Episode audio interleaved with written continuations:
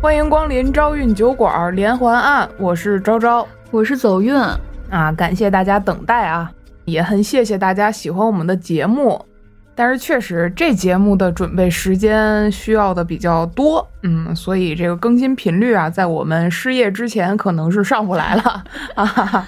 我看有听众根本都无法置信咱们是一周一更，他们觉得等了好久。哎，对我们这连环案，如果您只听案子，那就是一个月一更，但没关系，我们还有别的节目，对吧？您想听点儿，呃，小故事啊，历史类的呀。杂谈类的呀，我们都有，别可着一个就摁死了，一个着薅呀啊，是吧？省得您也着急嘛。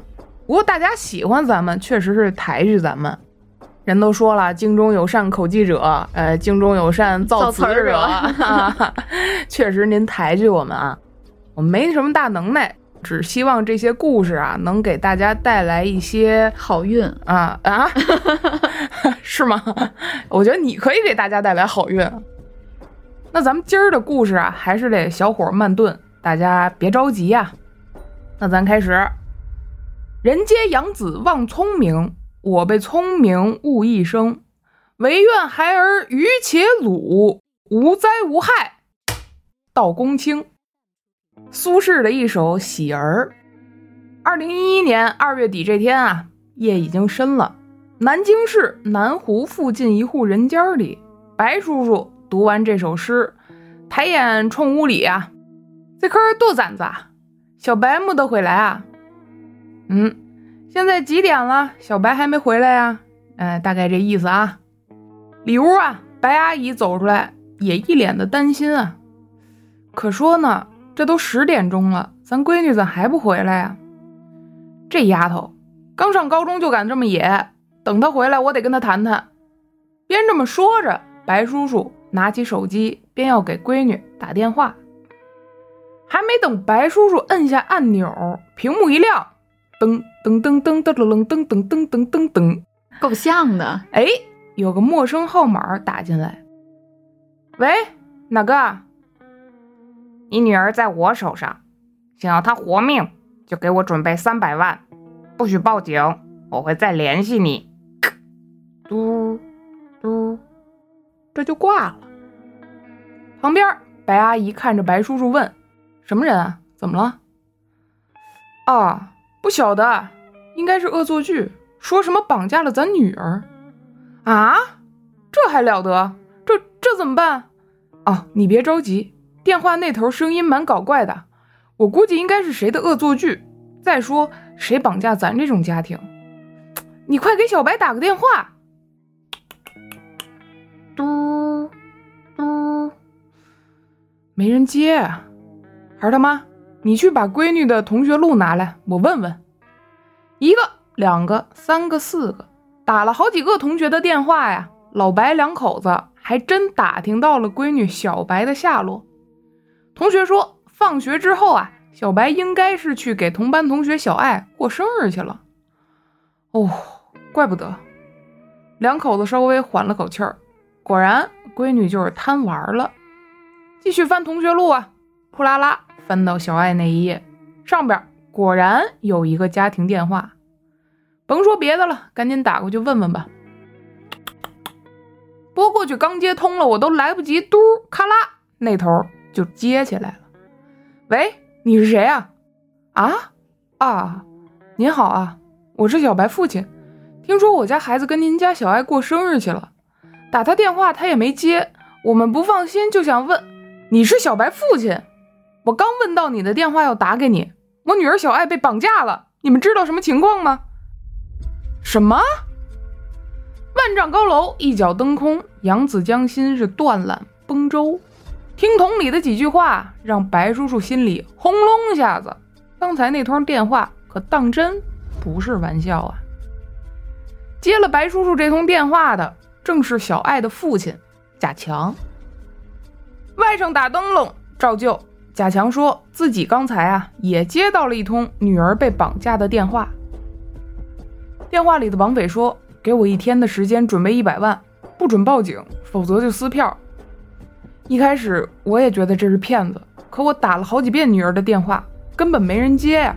没辙，我赶紧想办法联系小爱的同学跟班主任，这才知道我闺女放学之后跟你家小白在一起啊。我刚问老师要到你的号码，这不你就打来了。两边信息一对接，这回确定了，两个十六岁的小姑娘小白和小爱确实是遇到了绑架。那话讲至此，白叔叔两口子撂了电话，火似的赶紧招呼所有亲朋帮忙找闺女啊。白阿姨简直是急成热锅上的蚂蚁呀！咱咱怎么找啊？咱家连个自行车都没有，满大街跑怎么找得着啊？哎。别管找不找得着，先找再说。快走吧。话分两头啊，再看小爱这边，小爱的父亲贾强紧接着打给小爱的妈妈询问情况，怎么是电联呢？小孩没娘，说来话长了。原来啊，小爱的父母贾强和阿珍早就分开了。小爱目前大多是跟祖父母以及他母亲阿珍在一起生活。电话拨通，果不其然啊，阿珍也不知道小爱的下落。月黑风高，急走忙奔，无头苍蝇似的找了一晚上，眼观东方，俨然泛起了鱼肚白呀！怎么办？清晨碰面的贾强跟白家两口子目目相对，是茫然无措啊。贾强率先开了口：“要不还是报警吧，咱们自己这么瞎找，万一孩子出了什么事儿，不行啊！”绑匪说了不能报警，是，万一让绑匪知道了，伤害我的孩子可怎么得了啊？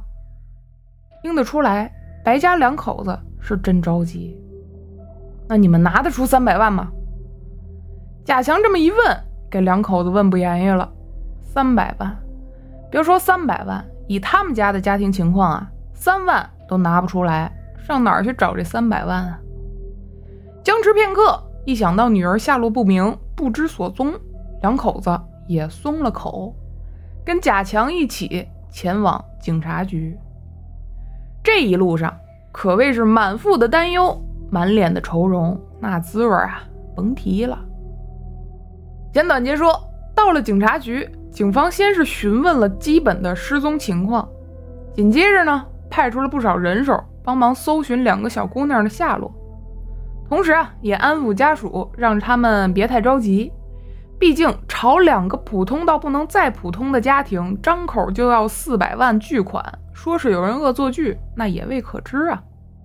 现在只能是尽力搜寻、追查线索，确保孩子们的安全。彼时彼刻的等待，无异于煎熬啊。这头是一根接一根的抽烟，那头来回又来去的踱步，几个人的眼睛里。都布满了血丝啊！然而，还没等警方散出去有多久，学校的班主任打来电话，怎么呢？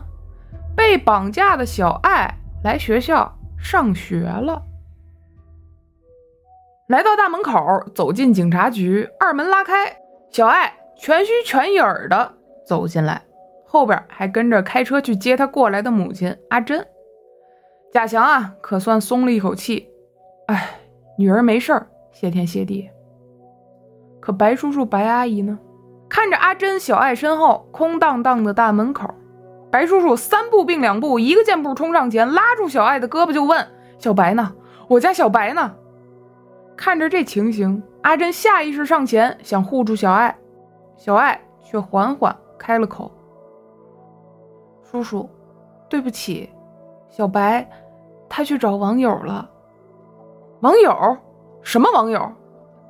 昨天我俩都因为考砸了，害怕回家，就想了个法子，假装自己被绑架了，给你们打电话。本来只是想吓唬你们，可后来我们也不知道怎么收场，我们害怕被你们骂，就躲起来。然后呢？然后今天早上，小白之前认识的扬州网友来找他，说是要带他走，他们就一起走了。对不起，叔叔阿姨，我我应该拦住他的。网友，不可能啊！我女儿平常乖得很，不可能跟什么网友去扬州啊！白叔叔边说边回想，他实在想不起来女儿有过什么网友。况且，他来警察局前检查过女儿的房间啊，女儿的零用钱一分没少。如果是准备出走，十六岁的孩子怎么可能不带钱呢？那个网友是什么人？我我也不清楚。小白只说不想回家，想跟网友去扬州躲一阵子。我只看着他们两个上车走了，其他的我我我真的不知道了。对不起，叔叔。一问三不知，神仙怪不得。听到这儿啊，白叔叔一时也没了主意。女儿真的跟网友去扬州了吗？会不会遇到什么居心叵测之人呢？还没等白叔叔说什么，一旁抽泣的白阿姨急得转了仨圈，突然走上前来，咚咚咚咚咚，咕噔，双膝跪地，拽着小爱的衣襟，摇着她的手腕子，连哭带秧歌：“好孩子，求求你了，告诉阿姨，小白到底去哪儿了？你是他朋友，你肯定知道。”小白被白阿姨这一跪吓了一跳啊，连连后退，这眼泪自然也顺着脸蛋流下来。边哭边说自己真的一无所知。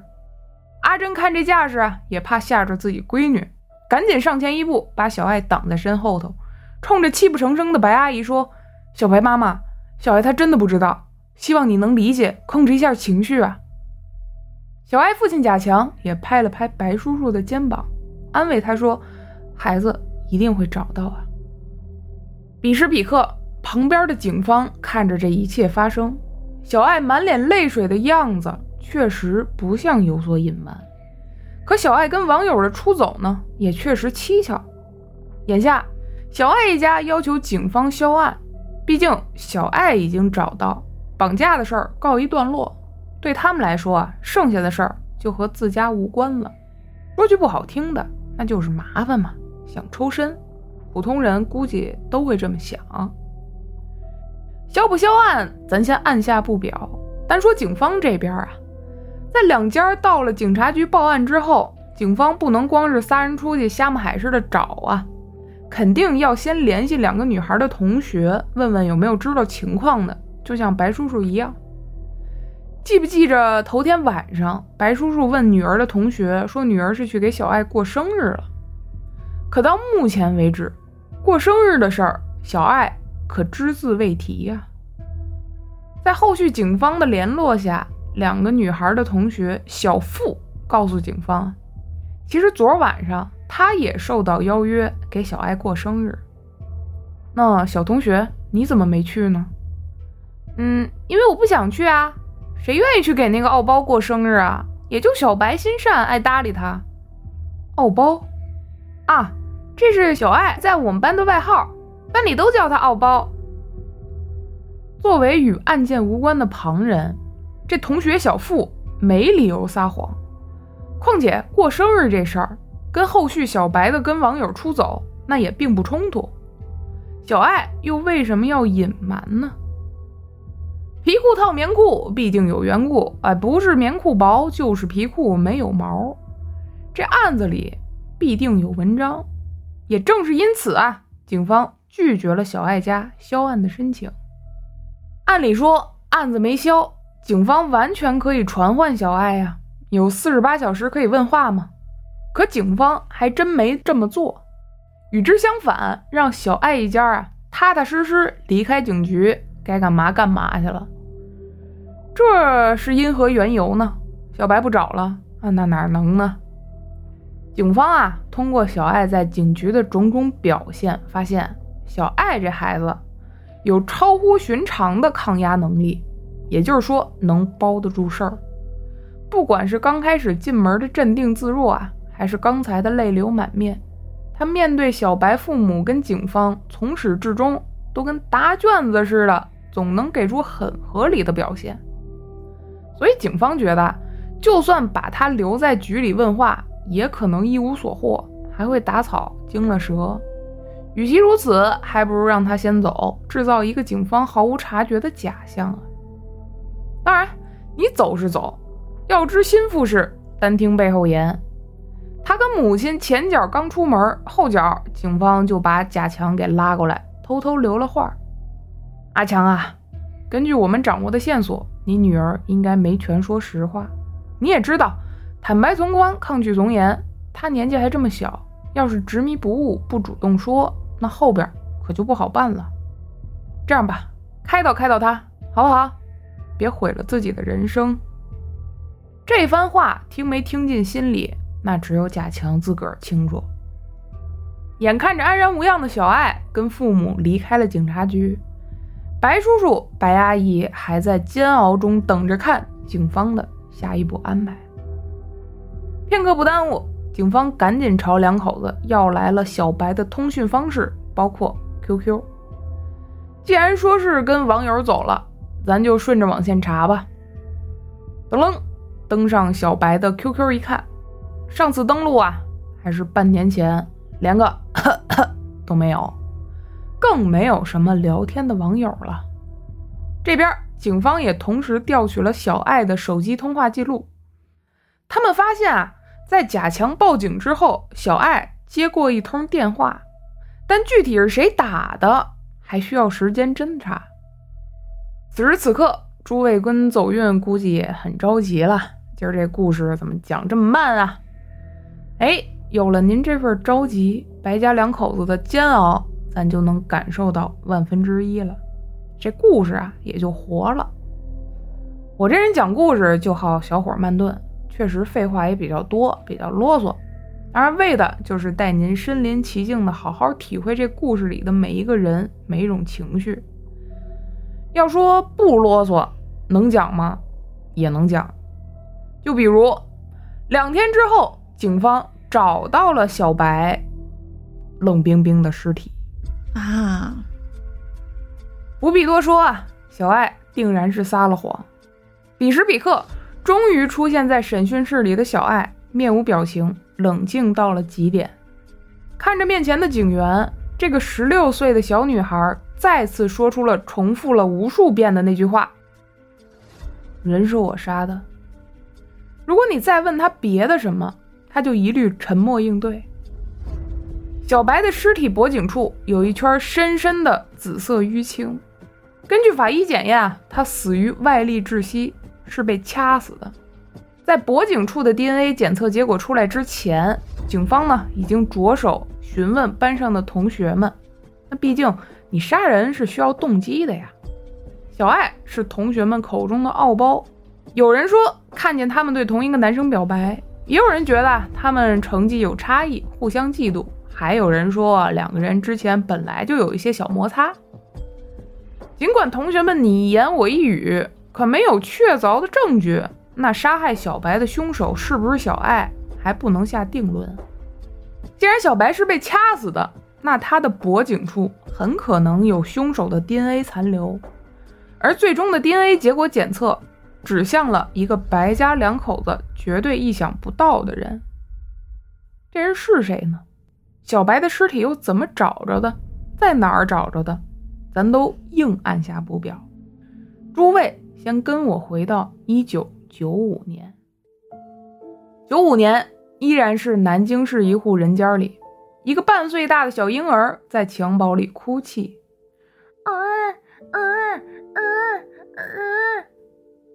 哭成这样，他父母也不哄哄吗？片刻后，抱起襁褓的是一双年迈的手，蜿蜒青筋，布满皱纹。这个小婴儿啊。正是被他的父亲送到他祖父母家来的。婴儿柔嫩的脸蛋被阳光照着，泛出一圈毛茸茸的光，看着是真讨喜。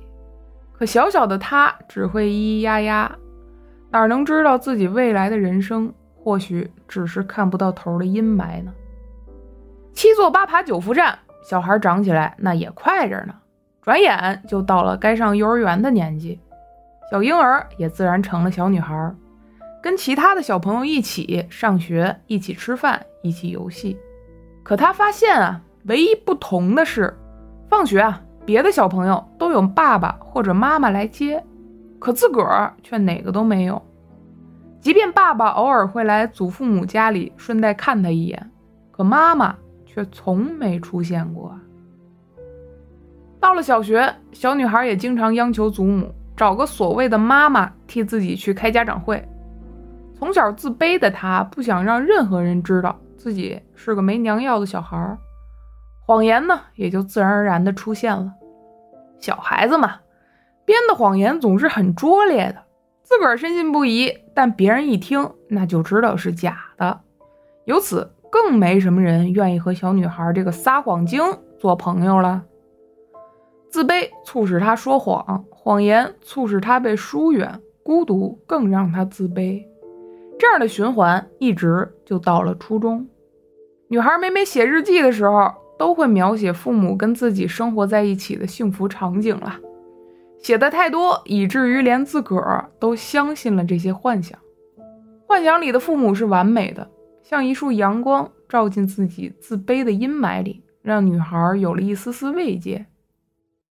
我妈在澳大利亚做生意，所以回不来。她一年能挣几千万呢。哦，哈哈，是吗？那你可是澳洲同胞了，简称澳胞。大家说是不是？哈哈哈哈哈哈！班里一片嘲笑声，并没有让女孩觉得羞愧。她好像已经习惯了这种回应。他们信不信都没关系，我的母亲就是那样完美的人。走，小爱，别理他们，他们什么都不懂。另一个女孩走过来，拉着小爱。帮她解围，像个仗义直言的女侠，保护着小爱最后一点自尊心。没错，被嘲笑的女生是小爱，而帮她解围的正是她唯一的朋友小白。小白向来是个善良的女孩，也许她知道小爱为什么撒谎，也可能她只是不想看到小爱被大家嘲笑，又或许呢，她只是喜欢交朋友。总之啊。小白经常保护小爱，就像之前小爱受伤摔了腿，请了几天假，回到班上啊，却说是自己母亲带自己去香港玩了几天。那也只有小白一个人愿意维护他的幻想了。朝思暮想，日夜相盼，转眼到了二零零九年，这天，十四岁的小爱跟往常一样，独自放学回家，到了门口，手打帘笼进家门。刚这一挑帘子，就看客厅里端坐一中年女子，即便略有疲态，也不难看出啊，此女生得一副好皮相。口若邯郸，齿若边贝，柔情绰态，媚于语言。见小爱进得门来，女子冲他微微一笑，这一笑，皎皎若太阳升朝霞，灼灼似芙蓉出碧波呀。有这么好看吗？如洛神似嫦娥的。在小爱眼里，那还真有，因为里屋出来的祖母说啊，这名女子正是她朝思暮想、梦寐以求的母亲阿珍。此时此刻，看着母亲近在咫尺，如此真实，小爱一下子扑上去，狠狠抱住母亲，满脸的泪水，让她把这多年的委屈和不快乐都释放给母亲看。即便母亲并不是富商。即便母亲并不在意自己，即便母亲身旁还跟着两个陌生的小孩儿，小爱都不在乎。他只要母亲在自己身边就足够了。话讲至此啊，诸位肯定有满腹疑问了：整整十四年，这位母亲去了哪儿呢？她又为何离开小爱呢？又能否补偿小爱缺失的母爱呢？这一切又和小白的死有什么关联？诸君勿急勿躁。且听我徐徐道来了。阿珍爱上了阿强，在一个没有星星的夜晚，飞机从头顶飞过，流星也划破那夜空。当年二十岁的阿珍认识了贾强。阿珍啊，高中就辍学了，没大本事，也不想努力。俗话说，人分三六九等，木分花离紫檀啊。虽说阿珍自己没能力。可她的人生目标却是想嫁个有钱人，过上衣食无忧的生活。认识贾强没多久啊，两人恋爱同居，阿珍啊也就怀孕了。那个年代，怀孕自然是要结婚的，顺理成章，俩人摆了席了。本来啊，阿珍以为贾强是真地强，可结果婚后才知道，这人啊就是个爱装逼的打工仔。根本没什么钱，更不可能让自己过上阔太太的生活。他不光没钱没能耐，还经常得问家里父母啊，也就是小爱的祖父母要钱接济过生活。显然啊，这根本不符合阿珍的择偶标准。于是乎，牙一咬，心一横，阿珍决定抛夫弃子，生下小爱几个月，待身体恢复之后，不辞而别，一走了之了。走了，走了，一走百了。自此，阿珍杳无音讯。迢迢前路，茫茫人海，母亲这个角色就这样彻底消失在婴儿小爱的人生里了。母亲出走之后啊，父亲贾强又迅速找了新的恋人，重新组建了家庭。那这新家庭自然是容不下小爱，于是乎啊，贾强就把小爱送到了自己父母家养活，自个儿踏实过自个儿的小日子去了，只是偶尔过来要点钱什么的。要说这两口子其实挺般配的，我觉得都不大负责任啊。你说应该挺有共同语言的呀。话分两头，再说阿珍这边，离开贾强的阿珍，必然是又开始寻觅新的副歌了。寻寻觅觅，觅觅寻寻，兜兜转转，反反复复，多情的阿珍又结了三次婚，生了俩孩子。不过自然啊，没有一次得偿所愿。越结这生活过得可是越不如意啊！不光不如意，她还沾染上一身的恶习，什么呢？赌博跟吸毒。列位想必能猜到，赌毒啊，都是吸钱的黑洞了。落魄至极的阿珍，钱财散尽，最后啊，只能厚着脸皮带着孩子投奔到前夫贾强父母的家里。毕竟呢，自个儿还可以仗着有个女儿在这儿的旗号了。这也就是为什么时隔十几年，阿珍会突然回到小爱身边。这一切不是为了小爱，根本不是为了给他日思夜想、苦苦盼了十四年的母爱啊！回到身边的母亲，起初确实像个母亲的样子，接送小爱上下学，还会陪伴小爱做功课。毕竟你要人家二老收留你，你起码得做做样子吧。可没过几天，这样子就彻底做不下去，原形毕露了。阿珍啊，并没有改掉身上沾染的恶习。说实话，赌和毒这东西也没法戒。小爱跟剩下两个孩子，自然也不再管了。尽管小爱也怨过妈妈，觉得妈妈和自己幻想的天差地别，对自己越来越漠不关心。可是每次妈妈在自己身边看着自己的时候啊，小爱都觉得。无比满足。是啊，只要妈妈在我身边就足够了。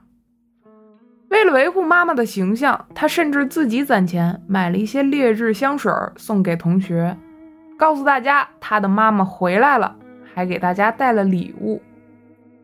小孩嘛，都是会模仿自己仰慕的大人。为了拉近跟妈妈的距离，以往只是虚荣爱撒谎的小爱，现在也开始学着妈妈的样化妆。穿暴露的衣服，甚至翘课，这一切阿珍自然是不闻不问。毕竟她有自个儿的事儿要忙啊。不知道是出于经济目的还是感情生活啊，阿珍开始像原先自个儿生活的时候一样，要么夜不归宿，要么直接带着男性回家。偶尔呢，二老还会在家里看到针头。这一切都让家里的二老极度反感。那搁谁谁都受不了啊！一番忍，二番让，阿珍却变本加厉。这天，二老终于跟阿珍开门见山，让他离开，给我拱，拱得远远的。那这么一安乐窝，阿珍是轻易就能离开的？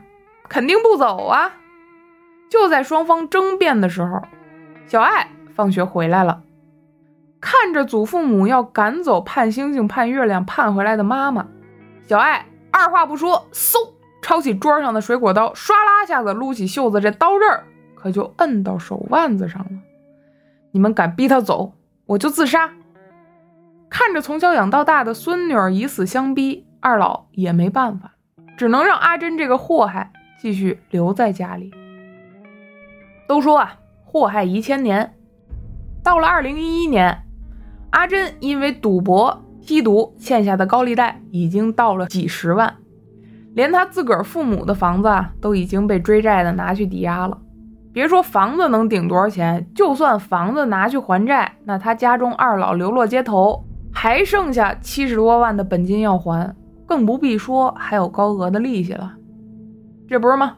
眼下又一波追债的光头大汉来家里大闹了一番，家里是被砸的七零有八落呀。阿珍，告诉你，最后一次，下次来老子再见不着钱，趁早找人给你收尸。我们走，走时候把那电脑给我砸了，什么档次还看电脑？鼻青脸肿的阿珍啊，瘫坐在地板上，看着满屋的狼藉，怎么办？怎么能弄到钱呢？妈，躲在角落的小爱爬过来，拉住妈妈的胳膊。小爱，小爱，啊，对，小爱，小爱能弄到钱。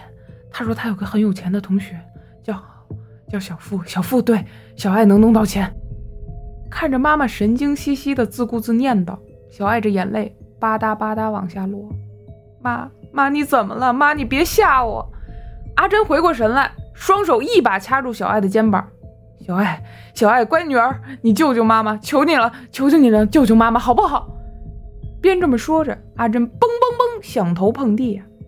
妈你别这样，我一定帮你。你说你要我做什么都行。你把你们班那个有钱的小富骗来，妈妈给他下药。然后咱们问他家里要钱，他那么有钱，肯定会给咱们。有了钱，有了钱，妈妈就没事了。啊，妈，这这不行吧？看着小爱要拒绝，阿珍继续磕头央求小爱，这脑袋都快磕出血了。看着妈妈这副狼狈相，小爱赶紧扶她起来，说：“妈妈，我帮你，我一定帮你，你快起来。”最终，小爱同意了母亲阿珍的计划。二零一一年二月二十五号。阿珍买来了大号行李箱、胶带、绳子、手机卡、变声器跟安眠药，租了辆车，又去订了一间酒店，准备实施绑架计划。小爱的同学小付家里开了一家汽修厂，是班上众所周知的富姐，没错。虚荣的小爱啊，时常在家里提起这个付同学。彼时彼刻，人在家中的小爱拨通了小付的电话，咔嗒，电话接起。喂，喂，是小付吗？我是小爱，今天过生日，想请你来庆生，我请客。哦，哦包啊，我今天有事儿，不凑巧啦，拜拜。电话那头，小付一边看着手机屏幕，一边说：“天天撒谎，跟你澳洲妈妈过生日去吧。”切！可还没等他放下手机，呱唧呱唧又打来了。一接通，还是小爱邀请他去庆生。哎呀，我真的有事儿，天也晚了，我爸妈不让我出去，你问别人好不好？我好吃的都订好了，我叫小白也一起。你真的不来吗？哎呀，不去了，真的不去了，你跟小白过吧，生日快乐！你别再打了啊！吧唧，挂了。这怎么办？家里的小爱犯了难，握着电话想了片刻，那就他吧。转眼。小爱又拨了一通电话，打给谁？小白。小白的父母啊，很疼爱女儿，吃穿用度都想给女儿最好的，所以在外人看来，小白也是个被富养的小孩。即便他只来自普通的工人家庭，接到朋友小爱的邀约，小白并没有拒绝，欣然前往跟朋友小爱约定的地点。此时此刻。小爱隔壁的审讯室里，低着头、身带镣铐的阿珍交代了作案的过程。我在酒店房间等着女儿，也就个把小时吧，他就带了一个女同学过来。进屋之后，我给那个女同学喝了有安眠药的饮料，她就睡过去了。小白昏睡过去之后，趁夜色，阿珍把小白装进皮箱，拖上了租来的车，接着。开车到了市郊人迹罕至的紫金山，万没想到啊，一路的颠簸让小白缓醒过来，一个劲儿的在后备箱大喊救命啊！没办法，阿珍找到一处没人的角落停下车。此刻的小白反而叫得更厉害了。说时迟，那时快，阿珍跟女儿下了车，眼见四下无人，他们先是拉开皮箱，日。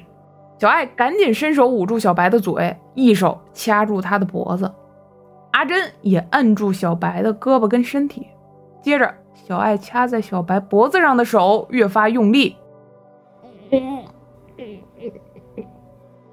直到这个可怜的女孩再也不能挣扎小爱杀死了小白。慢慢的一切陷入死一样的寂静夜色掩盖下小爱的脸上闪过一丝惊慌妈，他，他是不是死了？”阿珍没说话，只是松开手，拉上行李箱的拉链，带着女儿回到车上。他们都回不了头了。接着，阿珍拿出准备好的变声器，为打掩护啊，先给前夫贾强打电话，说女儿小爱被绑架，又给小白家里去电话，要挟他们。要赎金，他以为啊，小白家里有钱，能拿得出他要的钱数，肯定就不会报警。而至于前夫贾强，他一向对小爱漠不关心，应该也不会报警。只要自己拿到钱，所有证据都可以毁掉，那他就可以安然无恙的还上自己全部的债务了。可千算万算，他忽略了，并不是每一个至亲都像他一样绝情啊。小爱在父亲心里还是有最后的一席之地，小白家也根本拿不出那么多钱。于是乎，在贾强来的几通电话里，得知他们报警之后，阿珍给小爱打去了一通电话，告诉他要保护妈妈，要按照他说的话讲。自此，答案自现：小白的尸体在哪儿找到的？正是在阿珍汽车的后备箱里。这辆车啊，在报案之后曾经拉过了白家两口子，也就是说，那个时候白家二老离自个儿的闺女只有几十厘米的距离，即便当时已经天人永隔了。那咱说阿珍就敢拉着尸体到处跑不处理，那怎么没处理呢？小白死亡之后，阿珍让小爱回家，自己则带着尸体驱车前往郊区亲戚家的坟地。他扬言说啊，自个儿的舅舅托了梦，要求一件开过光的东西埋进坟里。说着就让家人帮忙赶紧起坟。可是南京农村也有相应的习俗啊，开坟那只能是上午开，亲戚绝对不允许他擅自开坟。没辙，他又带着尸体回到市区，打算第二天再去另一个亲戚家里解决。可还没等到天亮，贾强就左一个右一个电话的打。最后还报了警，没辙，自己不出现更可疑。于是乎，他就去接了女儿，来到警察局，当然是带着小白的尸体。殊不知啊，警方后来已经开始怀疑他这位有赌博被拘留前科的母亲了。暗中追查线索，这才找到了后备箱里小白的尸体。以上作案的一切流程都是阿珍的供词，一切合乎情理。除了杀害小白的凶手，DNA 检测结果出来了。结果显示，小白脖子上的 DNA 残留不是小爱的，而是阿珍的。没错，这位母亲直到最后还是把所有罪责都推到了女儿身上。那通电话里，她跟小爱说的最后一句话就是：“如果最后真的瞒不住了，你一定要说小白是你杀的，知道吗？”这份极度自私的要求啊，小爱却甘之如饴。最后的审讯呢，连经验丰富的老刑警也没想到，年仅十六岁的小爱面对高压审问可以坚持足足九个小时，而他的母亲阿珍只坚持了三个多小时就招供了。某种程度上，母女俩还挺默契。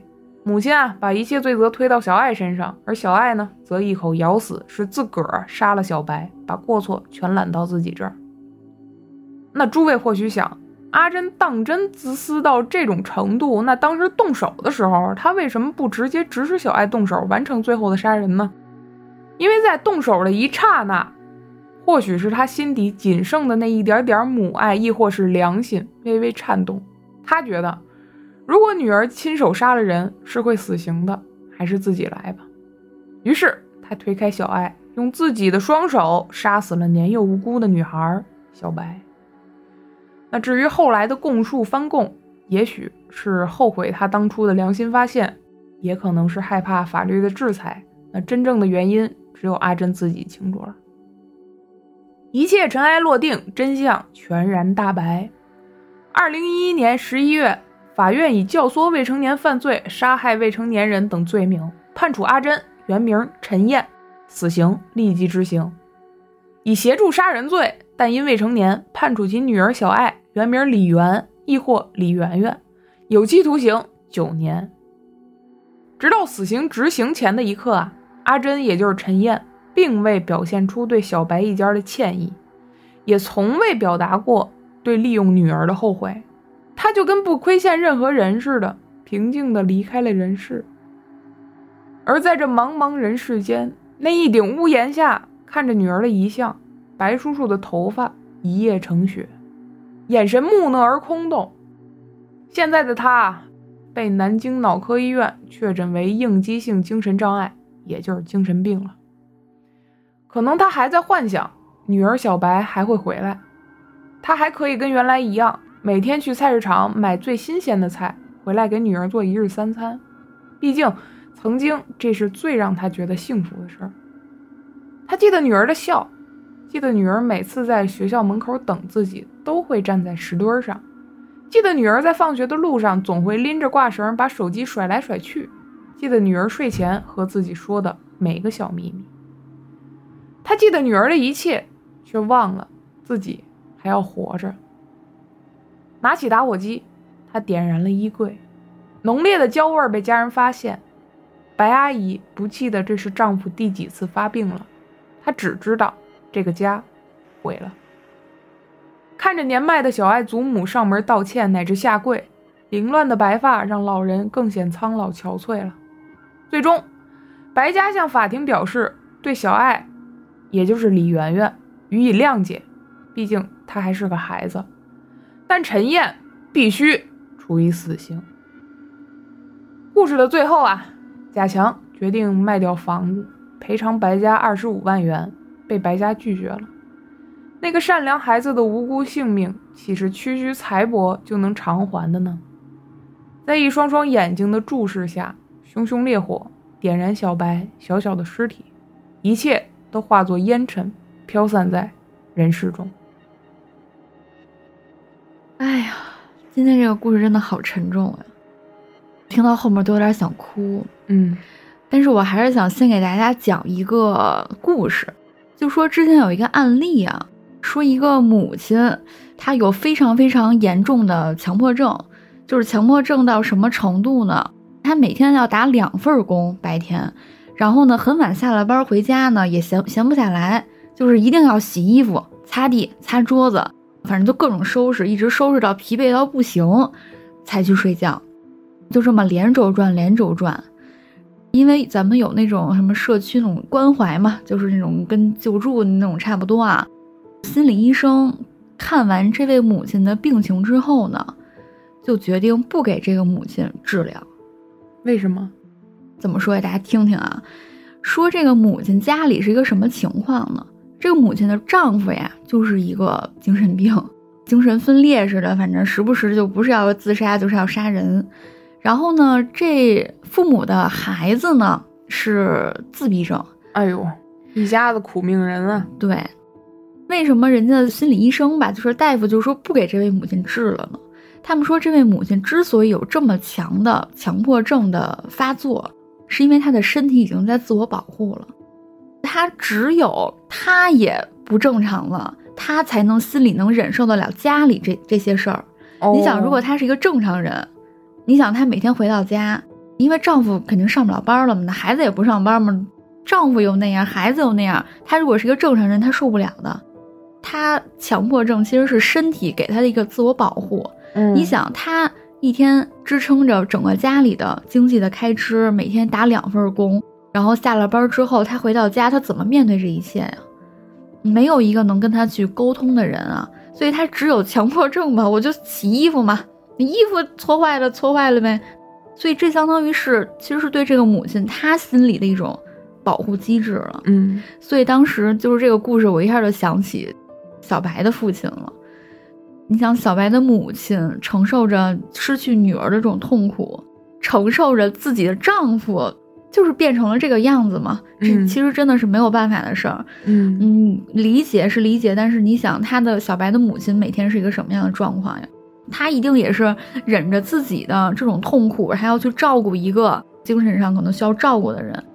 咱们也不知道说小白的母亲将来会不会有我讲的故事这位母亲一样患上这种这种强迫性的强迫症，真的是被迫性的，嗯，不是自己想犯病，而是他的身体、他的心理已经都已经开启自我保护了那种感觉，支撑不住了。对对，而且我还觉得就是阿珍啊，哎，我觉得他是一个清醒到极致的人，就他有点清醒的不像人类。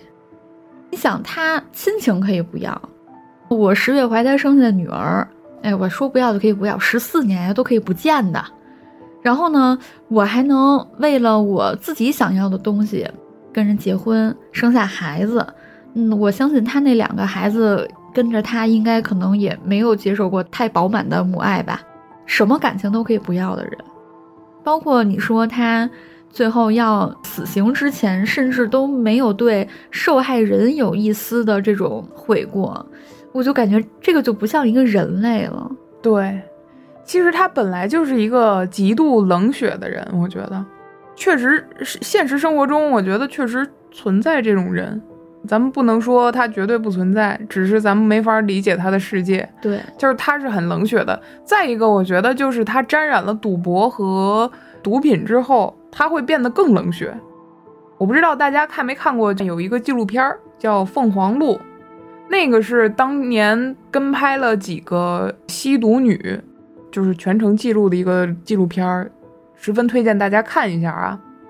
那几个女性因为小的时候各种原生家庭，或者说各种各样的原因吧，走上了歧途，去卖淫以及吸毒，最后有一个。怎样的未来咱们也可以预见了，是吧？其实黄赌毒这种东西，相比之下，我觉得最可怕的不是你往里头扔钱，当然这个很可怕，但是最最可怕的是它泯灭了你的人性，让一个人对伤害别人没有任何的愧疚感和歉意，即使有，也控制不住的、抑制不住的会继续去伤害别人，这是我觉得最最最可怕的一点。在凤凰路啊，那些女性们出于爱孩子的目的，选择努力戒毒，反而成了他们之中的异类，就很少，只有一两个案例是这样的。更多的，他们的选择是卖掉孩子，或者是利用孩子乞讨赚钱，或者是抛弃孩子。即便是阿珍，也就是李艳，没有离开阿强的时候，或者说在在她刚离开阿强，没有沾染赌和毒的时候。她也没有作为母亲的责任感和对孩子的多少爱意，他本来就是一个冷血的人，那更何况沾染之后呢？但凡有一点点的责任心，他会想我这个行为会对孩子造成什么样的影响？你想，这小孩五个月，这个罪犯陈燕，他觉得自己的身体恢复了，我可以走了，那我就走了，而不是说这个孩子，比如说断奶呀，或者是怎么样怎么样，就可想而知他是一个多么自私的人。再一个给我感触特别多的就是这个小爱，也就是李媛媛，或者是我当然有有查到说她原名叫李媛，也有叫李媛媛的，这个咱就不较真了啊。我觉得佛家讲究三毒嘛，贪嗔痴，我觉得他对于母亲的渴望超过了一定的界限，就变成了一种痴念了。我有两种猜测啊。一种猜测就是，也许他把自己幻想的那种完美的母亲映射到了现实中的母亲的身上了。真实的母亲可能只是一个容器了，里边装着的是被小爱，也就是李媛媛已经神化的一个抽象的母亲。所以他对这个神话的母亲唯命是从，极度的依赖，无底线、无原则的服从，相当于是一种对母亲的溺爱，是这种感觉。要么，我另一种猜测啊，另一个方面就是。他可能会有一种自我价值贬低的情况。什么叫自我价值贬低？就是一般人都会有一个基本的信念，就是我值得被爱。嗯，在正常环境下长起来的嘛。但是小爱，也就是李媛媛，他的世界观里认为，他或者他的潜意识里认为，他是不值得被爱、不配被爱的。以至于说他付出的越来越多，让步越来越多，他的这个行为是试图换取一些母爱的，或者说换取一些别人爱他的这个理由的。所以这个过程其实他可以获得一种心理上的满足。我付出了很多，我让步了很多，无底线的去服从，那我是不是有更多的机会来换取对方来爱我啊？其实这个东西会会会上瘾的。这个自我价值贬低的这个情况，心理学上说它的原因可能来自于原生家庭的功能失调，也可能来源于低的自我价值感。当然，它的因素多种多样啊。但是最后，我还是希望他，既然法律和白家给了他一个悔过的机会吧，算是，那我还是希望他在牢狱里那么多个日日夜夜，可以想明白自己究竟。做了什么？意识到自己究竟做了什么事儿？嗯，一个孩子，假如说他确实比较自卑嘛，比如他可能觉得，嗯，我父母不在身边，然后呢，人家家都怎么怎么着了，又这又那的，我家啥也没有，对吧？那我唯一能抓住的是什么呀？就是我能把我这一身精力投入到哪儿啊？我总要投入到一个地方吧？嗯，我总不能就投入到撒谎吧，对吧？我天天跟外面谝，可劲儿谝，那也不能那样啊。我觉得大家唯一能抓住的就是学习。如果所有的有缺失感的小孩都能够把学习这件事儿就把它弄好，你心里自然就会建起你该有的自信和你的这种信念。也不知道咱们的听众有没有，比如上初中的这种情况的。我真的觉得大家真的应该好好学习。对你可能现在觉得很辛苦，甚至感觉看不到头儿，但是我觉得大家只要把学习这块儿，你就不要撒手。不要未来哪一天好像觉得没有意义了，然后我就走了，我就不理学习这件事儿了。那大家千万不要这样，一定不要对这件事儿撒手。你未来一定会看到更广阔的天空。走运的劝学，对 劝学篇。所谓十年树木，百年树人嘛。其实我们学习知识，更多的不是说我们从事什么职业啊。其实现在的主流观念就是，你为了找一份好工作，上一个好大学，所以你学习。其实不是这样的。本质上是，知识可以教化你，让你的道德、三观、价值观，或者这种文明程度上升到更高的一个等级的这样的一个过程。它更重要的是这个，对，嗯，而且你真的是拥有这个知识的时候，你会很开心的。我现在还 犹在眼前，比如说那个，我都忘了初中还是高中啊，那也不是犹在眼前了，就记忆中，比如说我如果解出了这一道题。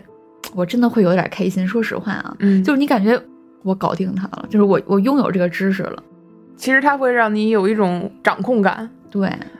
像小爱对他母亲、对他妈妈这种极度的依赖，或者说极度的呃无底线的服从，它的根源也是来源于一种他感觉自己无法掌控情感。他不能控制自己和他人之间的这种维系的这种情感联系，所以他忍让，所以他服从，他一味的没有底线、没有原则的做这些事儿。他就像一个浮萍，他从出生到现在没有什么抓手。对，祖父祖母老人了，我逐渐长大，我都恨不得不用十几岁，我可能十岁我跟他们就没有共同语言了。那我这片浮萍，我该抓到哪儿？该落到哪儿啊？我我见着我母亲了，我就得落在她身上，所以我愿意为她做一切的事儿，只要她还能让我落脚，嗯，就这么一种感觉。再有一点，我想说，小爱就是李媛媛的父亲贾强，虽然我没有说他的真名啊，我觉得这个人确实一开始时候没有什么责任心，我觉得整件事儿也不能跟他说是毫无关系吧。有的事儿，其实在发生之前我们可以预见。就比如说，他如果不管这个孩子，这个孩子未来会变得肯定不会那么好，对吧？肯定不会有他管教更好。但是总要等到事情发生之后，我们好像才会幡然醒悟，才会后悔。但是那个时候已经于事无补了。就像他发现自己其实还会牵念着这个女儿，还会爱这个女儿的时候，这个女儿已经犯下了不可弥补的过错，他已经没法挽救了。即使后来他良心发现，觉得。自己应该卖掉房子，尽可能自倾尽自己所有的财产去赔偿受害的白家，但是人家已经不在乎了，对吧？我相信啊，他父亲不是像陈燕，也就是阿珍那样的无情之人，他还是爱着自己的孩子的。可是当他意识到的时候，就已经为时已晚了嘛。我们着眼于眼前的欲望满足，还有利益追逐，就像贾强着眼于他。现在目前的这个小家庭，我们总以为我们已经不在乎刻在骨子里那种人伦道德啊、血亲之情啊，以及乃至于其他的一切自古就有的作为我们人的情感。可是，真正当这条纽带的另一头震荡甚至消亡的时候，我们才意识到什么才是真正抛不下的，什么才是最珍贵的嘛。所以，物以往之不见，知来者之可追啊！希望我们每个人都可以早一点，再早一点意识到。不要最后顿足捶胸，只剩一句“哎，悔之晚矣”。行，那大家有什么想法，也欢迎在评论区和我们来交流。如果您觉得这期节目不错的话，还恳请打赏打赏打赏。听到走运的碎碎念了，嗯呃，恳请大家为我们支持一下，打赏一下啊！当然，有的平台没有打赏也没关系，大家能帮的就帮一把吧。好吧，嗯，我们还是很感谢大家的收听和对我们的鼎力支持的。当然，也欢迎大家关注我们的新浪微博“朝运酒馆”。那咱们还是点赞、订阅、加关注。赵运老粉儿，你最酷！谢谢光临赵运酒馆，我们下次见，拜拜。